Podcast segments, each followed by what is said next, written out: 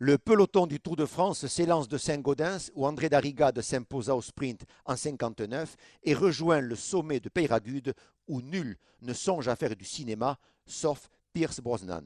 Rappelons que des scènes du James Bond Demain ne meurt jamais avaient été tournées sur l'aérodrome de Peyragude en 1997. Au menu aujourd'hui, le col d'Aspin, par son versant le plus long, le plus exigeant. On parle volontiers du Tourmalet, de l'Aubisque, plus rarement du col d'Aspin.